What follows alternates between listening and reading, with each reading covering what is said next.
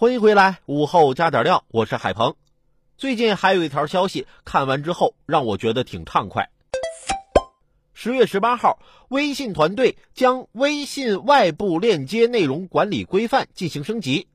十月二十八号，升级后的规范将正式投入使用。据了解，此次升级后的微信外链规则新增了四项内容。具体为：不可违规使用用户头像，不可诱导、误导、下载、跳转，不可进行好友助力、加速、砍价、任务收集等违规活动，不可违规拼团等。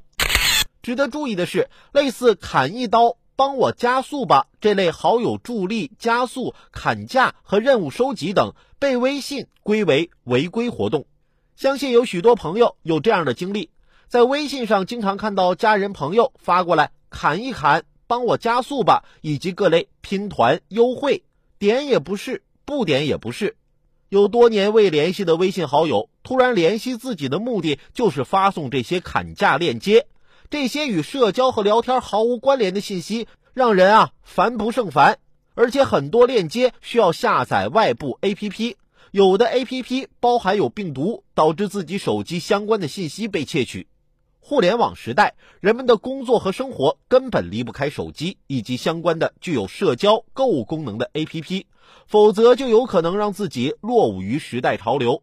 但不可否认的是，这些工具在给人们带来便利的同时，也带来了不少负担，如当前存在的信息过剩问题。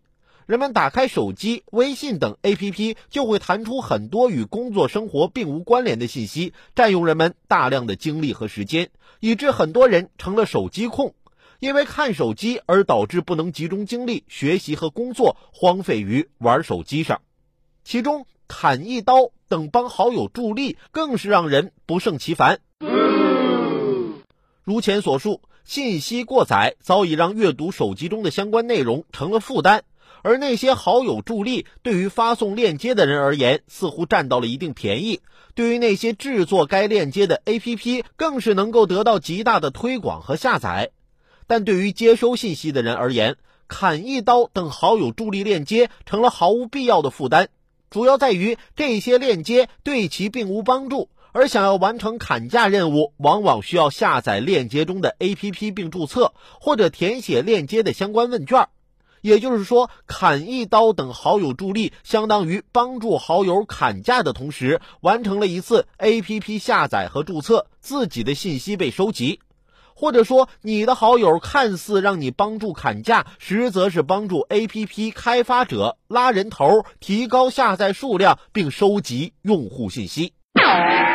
这与其说是好友助力，不如说是变相的广告发布。进而言之，这类像极了传销、病毒式传播的违规链接，实际上已经成为了网络公害。据报道，一些链接甚至充满了诱导和欺诈，信以为真的用户完成相关任务后，所谓砍价承诺并未兑现。而与此同时，由于绝大多数用户早已厌烦了此类广告和链接，在不好意思删除总是发送此类信息好友的情况下，也会默默将其拉黑。对于经常发送这些消息的人来说，往往砍价的实惠并没有得到，朋友间的沟通渠道也被拉黑，可谓赔了夫人又折兵。